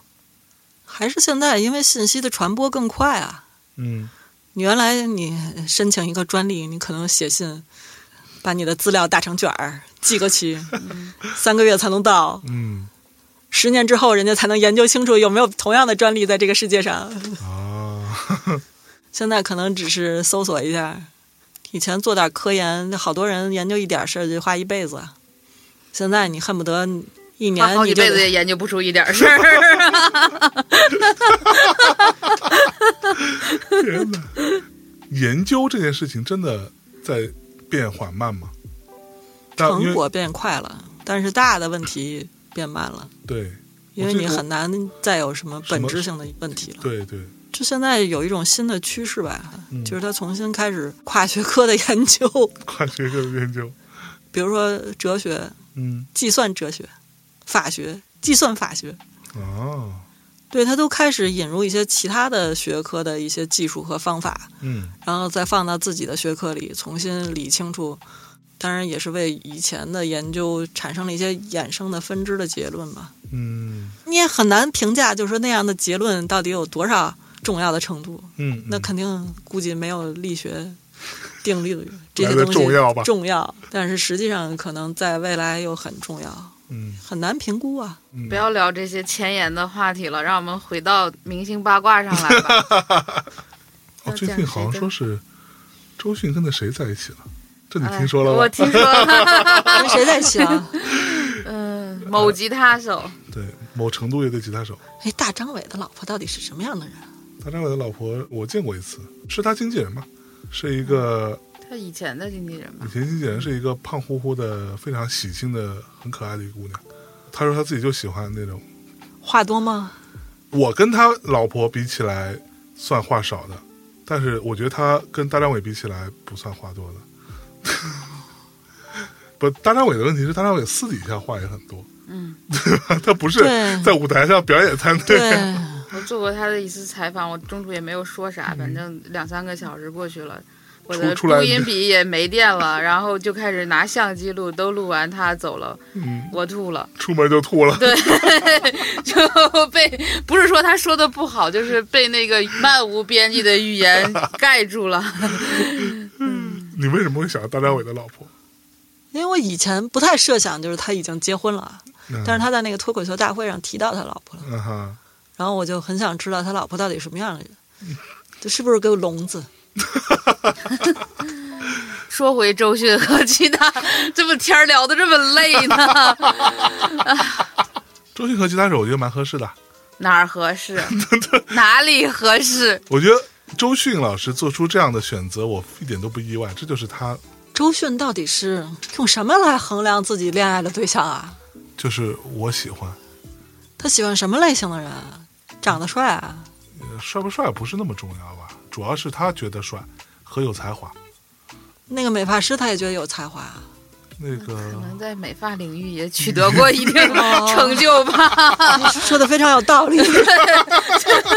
这才华不好说，就是名次是显性的。他和马思纯喜欢的那个人比这俩人谁有才华？啊才华就是他喜欢的那不个能鼓手被量化的没。法量化吧？ 我没有这么想问题啊，就是我是觉得马思纯她喜欢小乐儿乐儿，嗯，是可以用逻辑推演的，但哎周迅喜欢那谁，是不太推演不太了推的演。不了是吗？大概你可以理解成马思纯她内心缺点什么东西，会对什么东西有点匮乏，所以她想找补回来。周迅老师可是感觉啥也不缺， 就 你也不知道他图啥， 反反无论是物质还是精神，这就是对周迅老师，他你什你么要也不缺。你要是以这个逻辑来看，周迅老师过往的每一任，其实嗯他都不缺。对，他为什么要跟这个人在一起？嗯，对吧这就是他很妙的地方，对对对这就是周迅的魅力。 对，马思纯还是一个人间的女子，周迅老师不是，嗯，这跟才华没有半毛钱关系，我 觉得。这不是你们归纳的吗？是这样的，就是你喜欢一个人，你总得找到理由。我说的意思是说，对外的时候，当别人问“哎，你为什么喜欢他？你喜欢他哪一点？”你总得有个话说。嗯，这就好像我经常说，这个说起来又要挨骂的。很多饭圈的女孩喜欢一个 idol，她也是有理由的。 嗯，再不济，再不济，她也会说她很努力。嗯我看着她很热爱自己做的这件事情，她很努力，嗯她也会给自己找个理由。嗯哪怕这个人可能也其实不太努力，她也会这么说，嗯对吧？就是村上春树说那句话嘛，再怎么样的残破的军队都需要一面旗帜。嗯大概意思啊。哎，前两天不是还我们在群里边不是还说，女性话题当然是一个重要话题，但是男性是不是也不太容易呢？是挺不容易的，嗯，就是之前不是网上还老流行那种段子，男的什么下了班儿也不回家，也不出去，就是在那个车库里，嗯车库里坐着听歌啥的吗？就觉得这样的男性是挺值得同情的呀，我没有觉得他有多不好，就是他已经嗯没有自己的生存空间了。嗯，哎，所以女生是没有这样的时候的。我我觉得应该是不是也有，有，对吧？嗯，女生是不是还可以逛对逛商场啥的？ 对啊，就是他女生有第三空间可以去让他去疏解这些情绪，但男性嗯好像没有，或者是想象不到，不知道，我觉得男的可能就是本能上有一种不爱呆逛坐的惯性。啊。 对对，也有可能。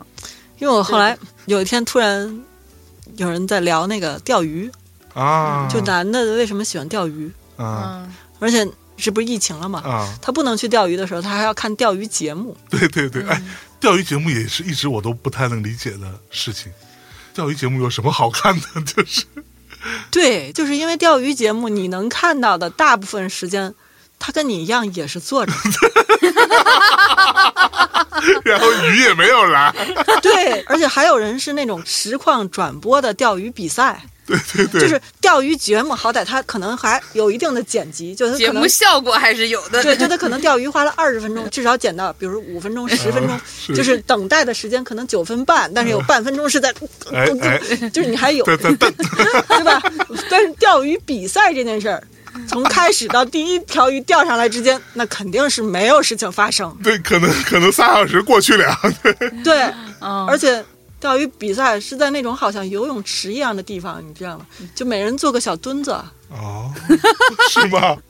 我不知道啊， 但是那个人跟我说的那个钓鱼比赛是那种真的是在那种 很枯燥的场景里，就并不是一个山清水秀的水库。这种节目收视率也很高吗？不知道它是一个专项频道，有线电视里有一个钓鱼频道。对对， 然后那个人主要是跟我说，他爸一个人在家的话，那个电视会经常锁定在钓鱼频道。 后来就是他爸自己整了一个 iPad 或者什么平板电脑嗯嗯之类的东西，对，然后躲到自己的卧室里，专注看钓鱼频道， 不能理解。然后另外我就想起那我也不能个理解之前那个篝火， 嗯，就是男的可以一直看篝火，这个嗯是一个本质上从智人时期，在 人类男性嗯就保留的，就是因为他打猎回来之后，一方面他也比较累了，嗯另外一方面女智人开始做饭了嘛。啊，哎，智人有没有用火不知道啊， 反正嗯就原始 人，反正就原始女性就开始在火边缝补啊，啊然做后饭会会一边缝补一边聊天儿。嗯那男性都是盯着火， 听着有一种没有进化好的 bug。发呆 是吗？就是现在有一些漫画里经常会出现，就是那种什么怪异的小动物、外星来客什么的。他跟外星交流的时候，就是呆看着一堆光亮的屏幕，说这 就是男性的原始状态。 改它不是，你了。知道我最近不是老刷抖音嘛？嗯，抖音上有一个好像是一个很厉害的钓鱼的人，等刚，对，邓刚，邓刚，他叫什么？他我都知道这。你也知道。然后最好笑的是，他好像入驻抖音之后呢，就经常会被推嘛。我看过几个，但对我来说真的有点漫长。就他的视频已经不是短视频了，他不是那个只给你啪掉下来那一下，他一条视频长的可能也三五分钟呢。但三五分钟可能就掉下来那一条，你知道吗？然后我就想说，嗯，这有什么好看的？那天我看有一个采访，问那个于谦儿，嗯，因为说于谦很喜欢钓鱼，呃，于谦说哦，对，那个邓刚那个每条视频我都看 过，然后我就在那默默的说，我是不是不太够直男， 就是有点这个我也不爱看，什么篝火我根本看不了，我看一会儿就睡着了， 就很容易睡着，就只要那种不太动的画面，嗯，我都没有任何的耐心。但之前你录音棚里一直在放《新世纪福音战士》这行为，就跟点篝火是一样的，你知道吗？哦，我今儿没放，对，嗯对，呃，不是，我基本上每天都 会放，还有我十一期间挺同情男性的，嗯，咱们不是朋友做那个音乐节连做七天嘛，是，做挺好，每天都是特别好的乐队。然后就我有一些男性朋友，第一天兴冲冲的去，嗯，然后可能看到十二点，大家因为演出太好看了，去喝一杯啥的，然后半夜回家，第二天还去，第二天就得九点半左右就得回家了， 哦就是老婆已经不愿意了。啊，你第一天已经出去玩了，你对第一天已经看了《秘密行动》了，第二天你为什么还要看《野孩子》？就九点半就开始疯狂 call back 了，完了夺命连环 call，对对对对，然后等再第三天的时候，我又去了，他好像没来还是怎么着。完了第四天，我还刺激了一下，我说：“你看你不敢来了吧？媳妇儿管你。嗯，”就又来来带全家来的，带全家来来来了之后，他老婆跟小孩就坐在台阶上。感觉在示威， 感觉他们八点多就走了。 在那一刻，我非常同情男性，就是在是。这样的家庭结构里面，妻子会觉得看演出是一件事，或者是看演出是一件放纵或者是娱乐，对但是。不一样，尤其是艺术工作者，你还是要从里面去做吸收的。这嗯个东西可能就是跟家里就解释不清楚，然后就发生了这样的 嗯事情。那一刻，我比较同情男性，天哪， 就是演出肯定是越往后，这个乐队的艺术水平造诣越高越高嘛。你老婆一定要阻止你看一个最好的演出，一定是让你看仨嚷的，也没有那么嚷。 然后这是为啥呢？嗯我觉得这就还是跟我开始说的那个似的，他把老婆这个角色想象的太简单了，简单了，嗯就是是个贤惠的人，嗯可以跟我养育孩子的人，可以对我父母好，嗯基本可以相处，这件事儿就可以成立了。他没有一个要理解我的工作，理解我的某些追求，或者理解我精神层面的一些东西嗯的这个要求，所以你的意思是说选错了？也不能这么说。就是如果说过得下去是选对了的标准，那不不 能说人家选错了。 是，但是是因为在前面没有附加上这些精神层面的要求，它后面就会产生这种争执。嗯因为这个事情你很难跟他靠言语的沟通理解对，你把他带到现场，他也很难 get 到那个嘈杂的环境里，对对，有然后啥艺术可对吸收的？ 对，而且他会觉得整个十一七天，你已经三天半的晚上出去了，你是的嗯不不陪陪家里，我又带孩子，还跟爹妈父母，嗯无论是不是女方自己的对，还要应付很多这种家庭生活，然后你自己出去玩去了，对，这个对于女性来说，很多时候，她就理解为说你就是出去玩了，对，对吧？跟你玩个游戏是一样的，嗯，你出去钓个鱼，跟你看个 演出，跟你去踢个球，这他妈是一样的。对啊，对你吧而且你回来的时候，你就是表现的非常开心啊，对 那倒是。这跟你钓鱼、踢球、玩游戏回来是一样的状态。你还说你他妈是去工作了，然后你一粒米都不往家带，然后你他妈说我 很痛苦啊，我在那儿追求我的艺术，这人能信吗？我都不信。这连续七天的音乐节办挺好，以后别办 了啊！容易造成很多家庭的不和。 对，你知道我前两天还看到有一个是什么来着？就是大概好像是一个人在回答说，我最快乐的时光是什么？嗯就是他说我固定每周五下午，我会有两个小时到三个小时，我会跟公司说我要出去见一个很重要的客户。嗯这两三小时我就是去到我公司旁边大概一公里到两公里左右的一个麦当劳，我就坐在窗户边上点一杯可乐，一个汉堡，一包薯条，吃不吃不重要，我就坐在那儿发呆，看窗户外边的人。那是我每个礼拜最快乐的时光， 然后我就就看到这种觉得想可说，以嗯理解。是我能理解，但是我也觉得还蛮惨的。就我听我朋友转述过一个韩剧啊，因为我也不看，但也挺意味深长的。就是一个女的跟男的结婚有家庭都很幸福，但是她每周就想出去自己找一个房间待着，嗯，是一直在旅馆里待着，还是说给自己弄了一个小房子？但她就是在那儿待着，就解释不了。最后只好跟她丈夫说：“我出轨了，我是去干啥干啥的。”但她不是，她就是想自己待着，哦，就是这个是解释不了的，就是 她就是宁愿解释是出轨了，然后就对离婚了。她觉得嗯我就得自己待着，那个也挺意味深长的。这不就是前一阵儿那个 Gaki 那个新闻吗？分居婚，呃，我跟米娅在枕边风还聊，呃，当然没有就这件事情聊，嗯因为这件事情本身是一个假新闻嘛。说他跟新演员两个人虽然说结婚了，但是他们俩好像是住在一个小区里，嗯但是不在同一个房间。其实稍微有点鉴赏能力的人自己去搜一搜那个新闻，你就知道他的那个新闻的本源不是这样子的。 第一，他们还没有结婚，就嗯他们只是宣布要结婚，但是还没有领证。日本好像不叫领证，叫入籍。对，对他还没有入籍。嗯然后呢，第二呢，他们俩是曾经住在过一个小区，嗯但那个应该是好像好几年之前的事情，嗯是新演员搬到了 Gaki 的小区，但是他不知道 Gaki 住在这个小区，那时候他们好像还没在一起。完了呢，他们好像后来还因为这件事情，在一个什么记者会还是一个什么那种呃逃避可耻但有用那个节目的一个聚会上，嗯还新演员跟 Gaki 道过歉，说不好意思，因为这样造成你的困扰。后来说 Gaki 在满三十岁的时候都已经搬离了这个小区，所以这个是彻头彻尾是一个假新闻，但是不重要，就是这里边的所谓分居婚，就好像又变成了大家讨论的一个热点，就刷爆各种热搜嘛，说哎这种是不是一种更先进的婚姻方式什么的。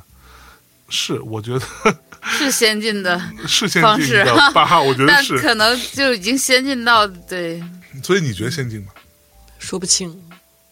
就我觉得两个人说好了怎么都行，在不在一起，住不住一个房子，其实也不是那么重要。嗯我非常同意呃独眼的观点，但是我是觉得一说又显得我非常的那个啥，我就觉得婚姻什么这些东西也都像音乐风格一样，是先存在后被定义，早晚也会被另外的风格 代替的 东西。它这个名词对我来讲就像重金属一样，就是早晚会过时的东西。哼，哦，嗯重金属乐迷不好得罪了啊，重金属也是人，嗯玩金属也是人。是是是， 不，我觉得其实我的观点是说，你要是问我男性压力大不大，我觉得男性压力大，但是女性压力也不小，只不过是这说，话跟没说有啥区别听君一席话 是吧？生死一 息这是一一席句话话。不是我的意思是说，只不过是在某些社会规则下，嗯你会觉得男性要承担更多的物质上的一些东西，所以才会看起来男性压力大。而我的点是在于，这种所谓的社会规则不是人人都必须遵守的吧？我为什么说男的不需要同情啊？嗯是因为前两天那个顾扯淡发了一条，说他去索尼店，嗯就卖相机的，然哦，后他一进去全是女生对，嗯在挑相机。不是索尼，你说便宜了，是徕卡。 哦，对，徕卡徕店，卡徕卡店，这完全不是一个 level 的，好吧？这价格是不一样的嗯。对，我的错，我的错。嗯 结果他那个底下一上来那个评论，嗯全都是男的留言，说这些人都不是花自己钱，嗯哦，就所以我很难同意说这个社会定义了男性 要挣钱养家这件事儿，就是因为男性假设了这么一种逻辑对，所以他才会看见那种照片之后就说这些女的都是拿别人的钱在买。嗯，没有，我觉得他的那个描述，当然我不做动机揣测啊，我只是说从顾扯淡那一篇的描述，因为我看到好像是你转的还是谁转的？我应该没转，反正我看到有人转了，我看到了，好像还拍了张照片，好像是之类的。对他配了照片，配了一张现场图，然后都是一些年轻的姑娘们。他好像在描述中是有说到，他们很多人拿拿着爱马仕啊之类的吧。我也不知道他改过没有，嗯，因为嗯、我后来看的。给我的印象是他那个描述的非常简单，哦就是感叹一下进了徕卡店，没想到里面全是女生。女生，这个也可以跟小孩稍微解释一下，因为徕卡相机是相对来说终极的一个向往。比如说，我也很想要，但是我啊更买不起，因为这太贵。徕卡也是会跟很多那种，比如像爱马仕一起合作，出一个相机袋儿或者相机套儿，那个套儿可能就要卖八万块钱，但是那还是你抢到的情况下，还抢不到。然后你到二手可能就十五万这种东西，就不，所但是那是爱马仕的问题，不是徕卡的问题。对，但徕卡本身也是非常贵的嘛，相对来说啊。所以但我觉得这里边有一个非常潜在的问题，就包括你现在在跟我描述的这个过程当中，是不是潜意识里会觉得女生不太能操作这么复杂的相机，这样的机械的东西或者是严密的东西，嗯，你的潜意识里会隐隐的觉得，这个东西它的那个机械感，它的那个精密度，是不是女生无法驾驭？当女生去拿爱马仕包的时候，你没有这么诧异；当她去买徕卡相机的时候，你诧异了。不是我的那个意思是说，徕卡相机对于呃，别解释了，承认吧。直接你就是承认吧觉得 我不女是生这个意思啊很可能用不好徕卡相 机。我觉得他底下评论的很多男的也会觉得，女生不会用这么精密的相机，这个就是在物化女性。凭什么女的就用不好徕卡相机呢他？妈徕卡相机它的操作跟一般的相机没有什么本质差别，它没有那么复杂。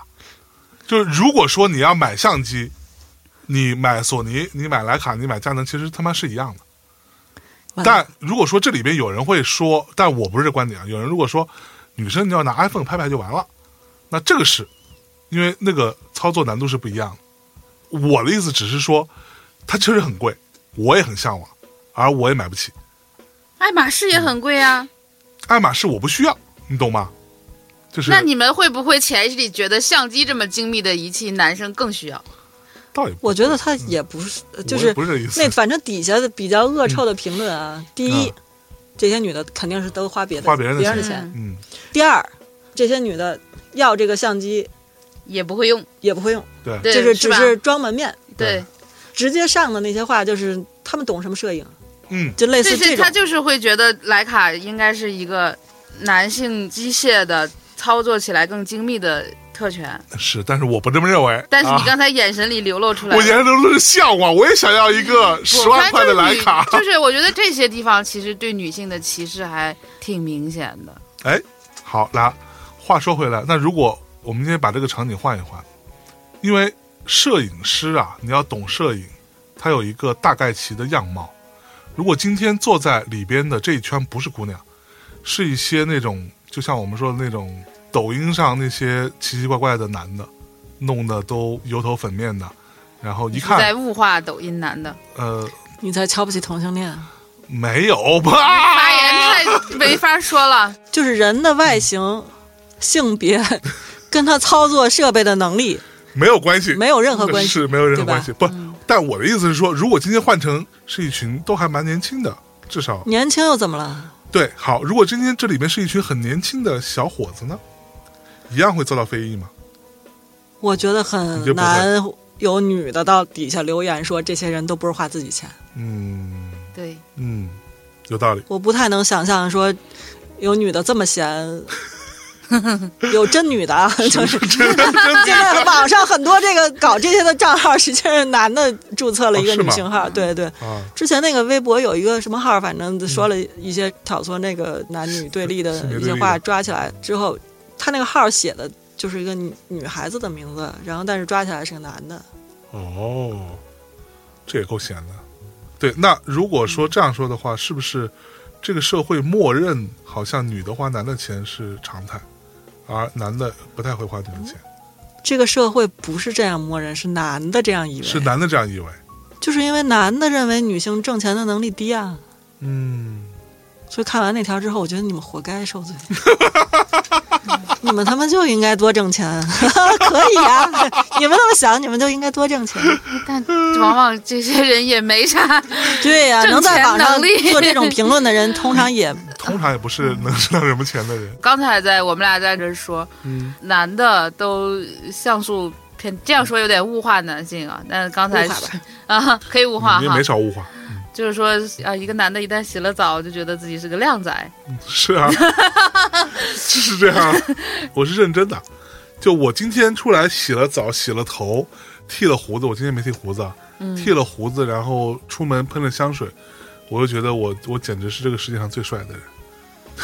那你该活该被物化。咱突然们老师无语了，操！咱们说说的好多问题，某些男性他觉得自己某一方面的能力出众，无论是钱还是权力，还是说话语权，还是说其他，他觉得这个东西就一白遮百丑，你明白吗？他就觉得自己所有东西都是 OK 的，就很多男性是有这样的思维的，对嗯吧？你有了权力或者你有了钱之后，你觉得你都不是问题， 是，但是一个女性，就比如女性不是一样吗？那就是女比如性只说要长得漂亮点，不就完了吗？也不是，长得漂亮的会觉得自己没钱，有钱的会觉得自己长得不漂亮，就是他。对我就觉是得对女性来说，认为自己长得漂亮很难。对那有容貌焦虑的比较多吧，那而且不太能解决各。种各样的网红，你看网红，他会经常不断的在做一些小手术，嗯，因为他在是不断的发现自己哪儿不够完美。说实话，有的时候我是觉得，当然这个也是某一种反击啊。我觉得咱们得有点反击。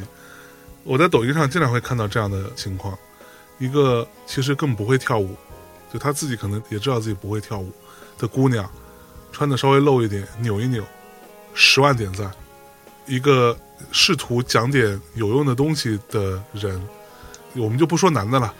就像我那说的，一场手机发布会，人家花那么多精力做一台手机，出来，然后底下一堆人就这， 对吧？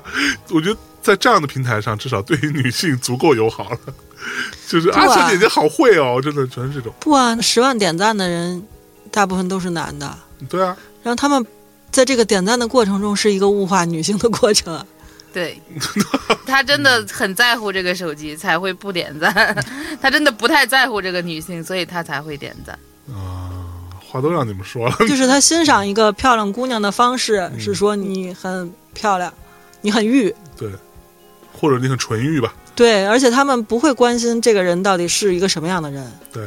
然后他们所想象的那个，就跟最开始咱们说的那个似的， 就是他想象的是这个人想漂亮，然后想要钱，想怎么怎么样，想勾引我。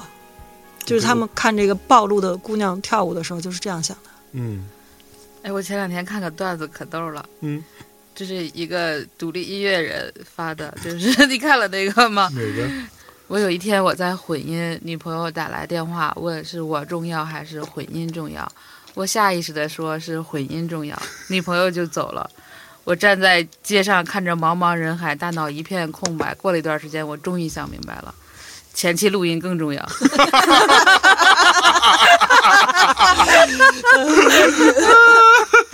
我觉得这个段子好妙。说的对啊，说的对啊， 你可以把它换成任何职业。我有一天我正在修图，然后女朋友打来电话说是修图重要还是我重要？我下意识说修图重要，然后后来我终于意识原图更重原图要。 拍的好才重要。不，这就是那种成年老梗嘛，类似于什么我在玩游戏，然后女朋友过来说我我重要还是游戏重要？那当然是游戏重要， 不然呢？ 不然呢？对， 就是那个话怎么说来着？说你知道这个游戏是大概三百多个人 做了四年，花了一亿多美金，里边设计出各种各样能够让我惊心动魄的事情，而你只是一个普通的小城市的一个姑娘。 你怎么跟游戏比？ 你啥也没有，好吃懒做， 你怎么跟游戏比？我绕了这么长时间，就是想说一下我的感情困 惑。我觉得我谈不了感情了，对，啊，真的吗？为什么？因为你因为我觉得我也觉得前期录音更重 要。你那会儿不是想找个王维一样的男朋友吗？都是我设立了各种目标，也都没有啊。你想找王维那样的确实难，好吗？ 我想，我想找身怀绝技做个凡人的也难，是吗？令狐冲也不太行。对呀、那我对还能找对象吗？这个问题，大内录了这么多期节目，怎么就没有解决这个问题？人赵大秦录一期就解决问题就了，解决了问那题是我的问题吗？那你你那琢只磨，能是你的问题啊！你 你琢磨琢磨他，不是你们你你们在物化我。不然呢？ 你的陈述里已经排除了大内的问 题了，大内已经成功了。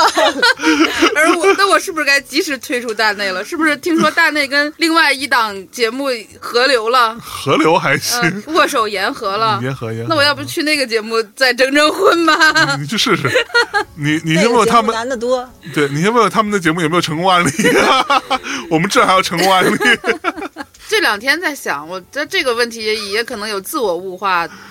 你怎么就自我物化了？那天跟你说，我有一个姐妹给我算塔罗牌，说我一定会找一个比我小的、图我钱的人，说我的命运就是这么写的。 算完之后，我心里非常的不好。托你钱怎么了？嗯，主要是你得有钱， 就我都这么有钱了，还没有找到这个人，那我得多有钱才能 算 马有上钱就呢？快来了，如果一个男的所谓的图你钱，你是不能接受的嘛？我能接受啊，对啊，那不就完了吗？不，他困惑的点就是他希望有人看到他的内心的真实价值，你知道吧？哎对，是，嗯就是当有有一个人说爱你的那个男的实际上是图你的钱，他就有一种失望的感觉。嗯，这就跟你刚才问的那个，为什么女孩子要问是我重要还是游戏重要，是我重要还是录音重要？嗯，其实是在这种非理性的问题里，想寻求的是一个我的价值在你的心目中和你的生活中是一个什么样的位置。啊，嗯，有对道的，理对的。我以为将来会有一个人欣赏我，比如说我的养花能力，或者是你的灵魂，也不一定要灵魂这么抽象，嗯或者是欣赏我某一些平凡却闪光、略略温暖的东西，比如说我很会照顾小孩儿什么的，就是 啊这些才华真的吗？能被看到怎吗？么感到 这个照顾小孩儿越说越心虚 呢？其实会，其实 会你，会 吧？会会会，上一次不是还不在小孩儿的那个家长群里吗？那是照顾的方式， 呃你不带小孩在咱群里， 我退群了。 我操！或者是有些人他欣赏嗯我特别懂喝酒，特别爱喝酒，哎，这有一个问题啊，嗯爱情这种听起来很玄妙的东西，它是不是基于性的吸引力是第一要素不？是你觉得不是？不是不嗯是吧？相处是这样，我能理解，但是产生相处之前的那一步呢？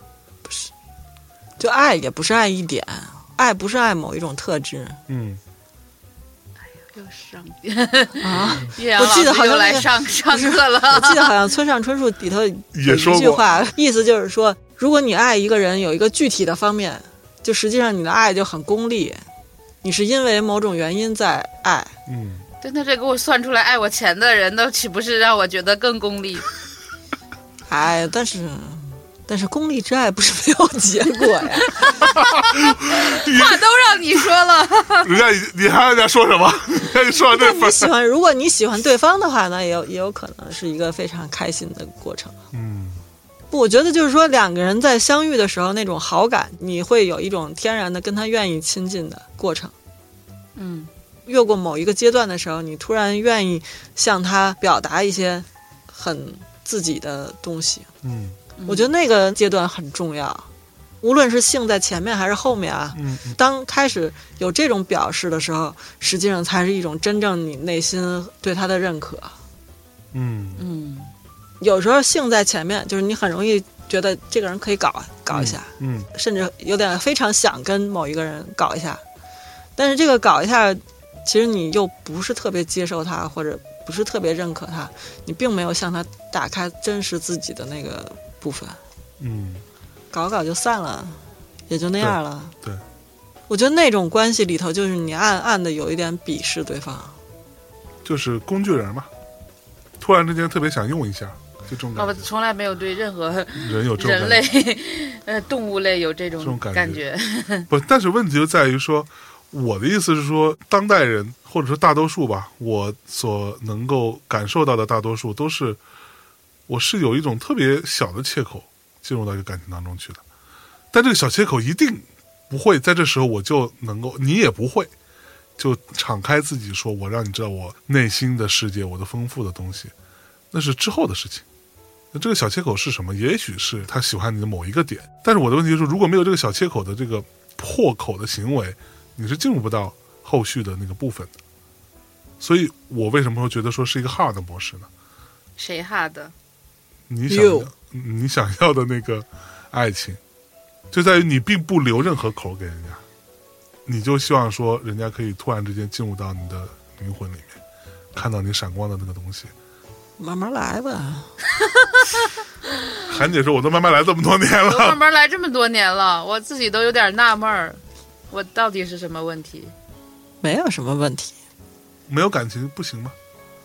不也很好可以吗？啊你没有感情你就完全不幸福吗？也 不是啊。”我挺幸福的， 对啊，那你这时候是不是要再去重新整理跟思考一下，有必须要有一个感情这个东西是不是社会规范强加给我的呢？还是说你真心内心的特别想要？说不好，可能我也不知道我内心吧。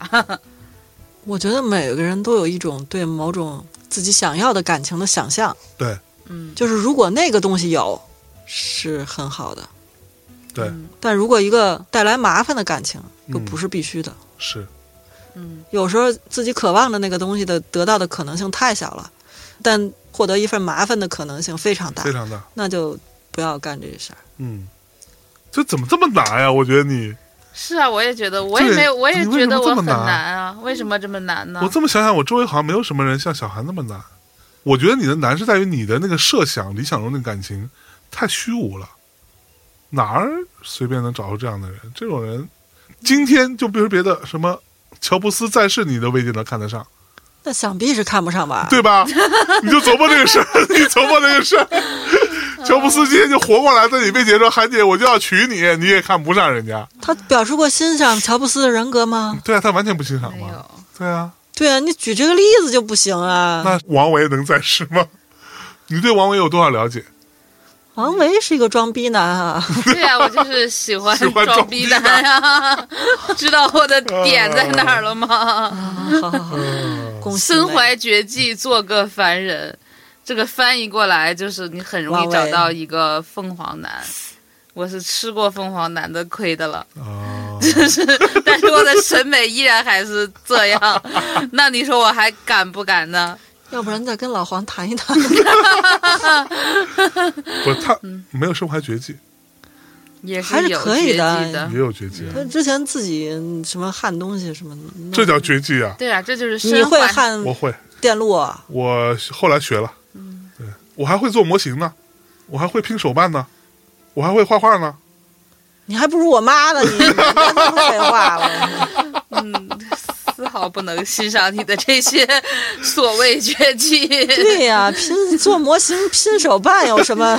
我们 我们学院每个人都会。你们不光会拼，你们还自己做手办呢，是吧？对，做一城市出来都行。妈耶！这没有任何问题。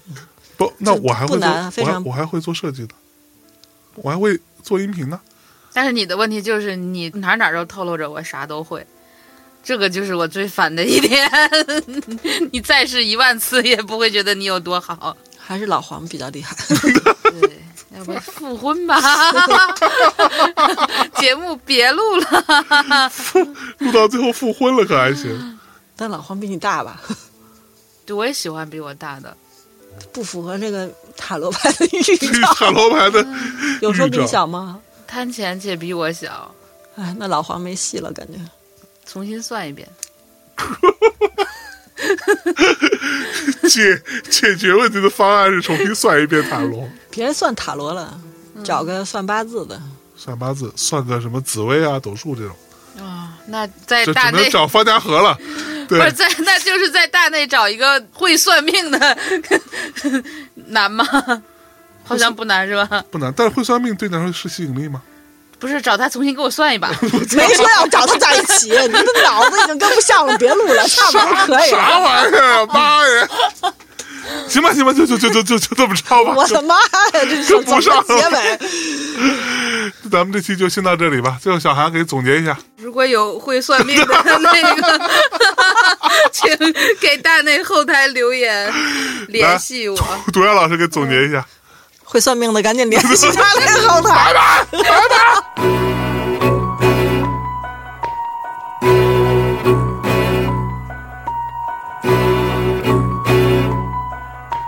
Love is blind.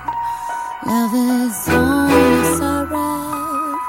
Love is not tomorrow since you ran away. Love is blind.